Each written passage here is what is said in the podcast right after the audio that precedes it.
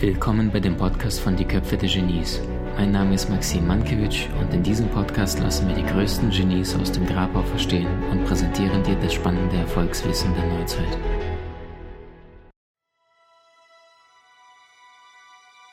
Tun, wenn Stillstand im Leben ist und das seit eineinhalb Jahren. Stillstand privat. Melia mit privat, ich interpretiere jetzt einfach, meinst, meinst du möglicherweise deine Beziehung. Ähm, und weißt du, alles im Leben verändert sich konstant. Alles.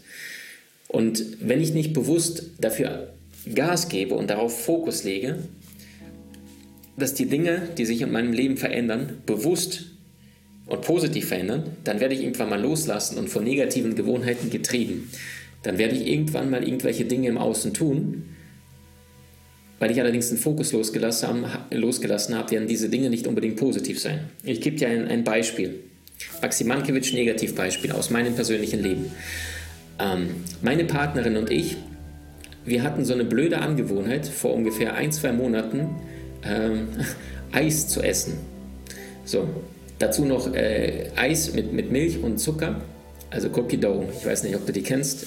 Cookie Dough, da, ja, ich, ich bin ja kein süßer Typ, aber mit Cookie Dough Eis, da kannst du mich locken. So, äh, wenn ihr eine vegane Alternative dazu habt, bitte schickt mir einen Link. Ich bin total dankbar und wo man das kriegt. So, und dann irgendwie gewöhnst du dich dran und da gab es Abende, da haben wir beide so einen Becher von 500 Milliliter einfach weggeäxt. Mit der Konsequenz daraus, dass dann irgendwann nach ein, zwei Monaten dann plötzlich irgendwie so eine Gewohnheit entsteht und du dann plötzlich dein Körper danach schreit. Die Frage ist die positiv, nicht die Bohne. Die Frage, wieso tust du es? Weil du dich dran gewohnt hast, gewöhnt hast.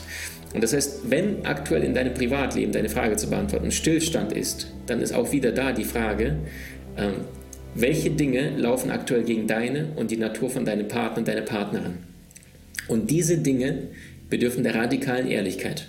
Und dafür bedarf es eines geschützten Rahmens, in dem man einfach miteinander nicht Frau geht auf den Mann zu und sagt, du, wir müssen reden, sondern liebevoller Umgang. Du kontaktierst deinen Partner und sagst, ähm, wie sieht's aus? Ähm, hättest du, also du könntest es einleiten, beispielsweise, hey, ähm, Bäume verändern sich, Früchte wachsen, äh, das ganze Universum, wie sagt Heraklit Pantarei, das ganze Universum ist im ständigen Fluss des Wandels unterworfen. Und das heißt, was nicht besser wird, wird schlechter. Und dann sagst du zu deinem Partner, hey Schatz, äh, hättest du Lust, dass wir mal eine Viertelstunde einfach uns mal Zeit nehmen? Wir schnappen uns einfach mal einen Stift und ein Blatt Papier und dann notieren wir uns einfach 15 Minuten lang da drauf, äh, was denn besser werden könnte. Was würdest du dir wünschen, dass in dem Leben leichter, entspannter, besser funktioniert? Und das machst du, das macht dein Partner. Nicht irgendwie, was der andere alles falsch macht, sondern was könnte aus eurer Sicht besser sein.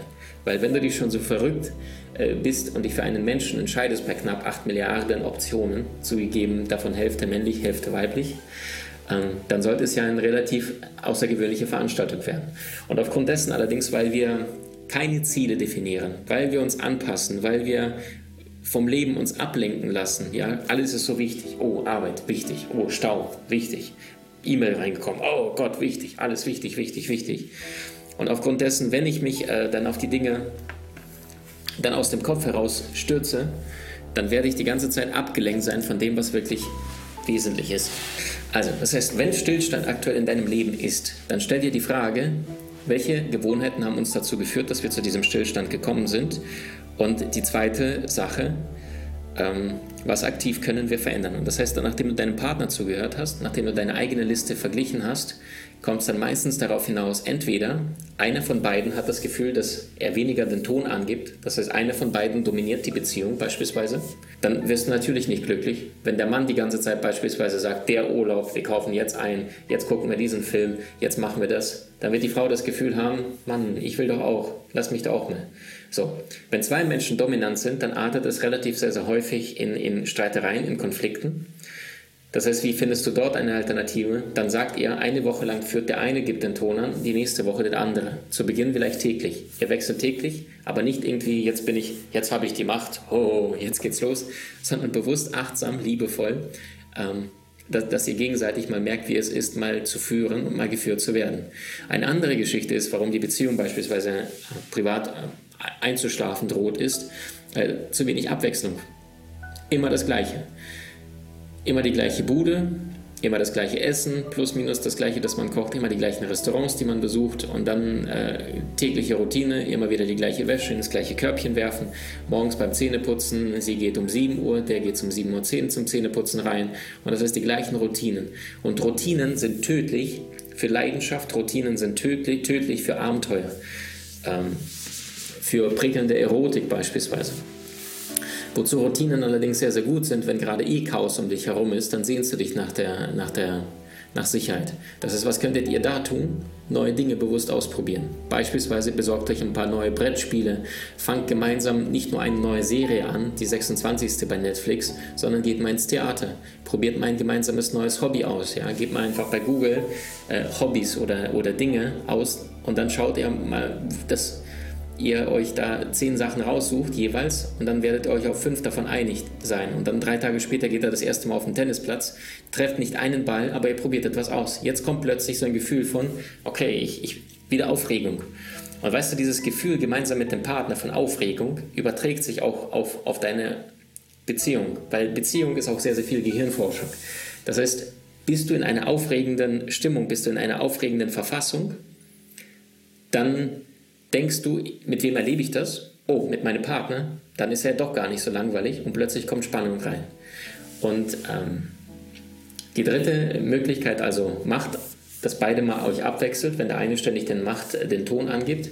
Nummer zwei, ein bisschen Abwechslung. Beispielsweise, ihr fliegt nach Marokko, wenn ihr da noch nie wart vorher, ja, am besten mit einem Boot von Straße von Gibraltar ab nach Tanga. Und wenn du dort aus dem Boot aussteigst, da fängt sofort an, das ist eine komplett andere Welt. Ähm, jetzt hast du so viel Unsicherheit, viele Farbenstoffe, Menschen, die ganz hektisch Auto fahren, überall jeder will dir als Tourist was verkaufen. So, wonach sehnst du dich jetzt? Nach Sicherheit. Oh mein Schatz, bitte komm zu mir. Ich sehe mich nach deiner Sicherheit, weil den Partner kennst du, mit dem hast du dein Leben lang schon gelaufen. So, ähm, deswegen auch Empfehlung äh, beim Flirten. Ähm, es gibt ja so eine Formel, wir, wenn wir jemanden einfach nur nett finden, allerdings dieser Mensch bei uns keine Stresshormone verursacht, dann ist es eher Freundschaftsebene. Wenn allerdings George Clooney reinkommt, dann finden viele, viele Frauen ihn nett. Allerdings ihr Herz, ihr Pegel, Stresshormon geht hoch, weil die sagen, oh mein Gott, George Clooney, der sieht so gut aus. So, und das heißt, wenn jetzt ein Mann tendenziell eher ein lieber Kerl ist und sagt, Mensch, die, die tollen, attraktiven Frauen, die meiden mich und sagen, ich bin eher Kumpeltyp, dann könnte er jetzt eine Frau mit ihr ins Kino gehen und dann sucht er sich schon ein Krimi oder in einer Art schon leichten Horrorfilm so, jetzt hat sie da Stresshormone. Oder gibt es ja dieses Experiment, wo eine attraktive Frau äh, auf einer Brücke, einer Hochschwebebrücke, ähm, Menschen, die da gegenüber, also über diese Brücke drüber, das war über so eine Schlucht, rüberlaufen wollten. Sie war mitten auf der Brücke mit einem Klemmbrett, relativ attraktiv, und hat entsprechend die Männer, die dort entgegenkamen, hat gesagt, haben Sie zwei Minuten? Haben sie gesagt, ja bitte. Und dann hat sie entsprechend ein paar Fragen gestellt. Und am Ende hat sie dann ihre Telefonnummer äh, notiert und dann abgerissen hat gesagt, hier, das ist meine Telefonnummer, wenn Sie irgendwelche Fragen haben zu dem Experiment, dann rufen Sie mich gerne an oder schicken Sie mir ein SMS.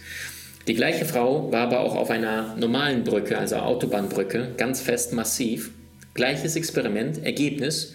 Menschen, die auf der Schwebebrücke waren mit dieser Blondine, haben doppelt so häufig angerufen, zweimal so häufig, als auf einer massiven Brücke. Also die Männer, die sich bei der Blondine gemeldet haben, weil sie dachten, sie will mit mir flirten. Warum?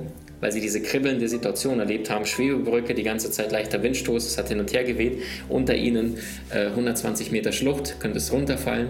Das heißt, genau das Gleiche macht ein schüchterner, introvertierter Mann. Der geht in einen Adrenalinkick mit der Frau, so dass sie ihn plötzlich nicht für den äh, langweiligen Spießer hält äh, und auch sein wahres Inneres äh, die Möglichkeit hat kennenzulernen. Weil auf unbewusster Ebene sind wir Bewertungsmaschinen und sehr viele Menschen entscheiden sich sehr häufig für ein Gefühl, für eine Energie und nicht unbedingt für, für einen Herzensmenschen, der an ihrer Seite ist. Ähm, weil wir sehr, sehr stark in, in, oft in, in Energien, auf Energien aus sind. Ja, sehr, sehr häufig, wenn du in einer Beziehung warst und dann beendest du eine Beziehung mit deinem Mann oder einer Frau, dann hast du sehr, sehr häufig genau das Gegenteil von deinem letzten Partner. Nicht nur optisch, sondern auch sehr häufig charakterlich. Ist euch das schon mal aufgefallen bei euch? Irgendjemand, wer hat das von euch schon mal festgestellt? Schreibt mal gerne rein. Wie genial bist du wirklich? Trainiere deine Fähigkeiten und erlange deine Meisterschaft mit den außergewöhnlichen Videokursen aus unserer Online-Akademie unter köpfe-der-genies.com.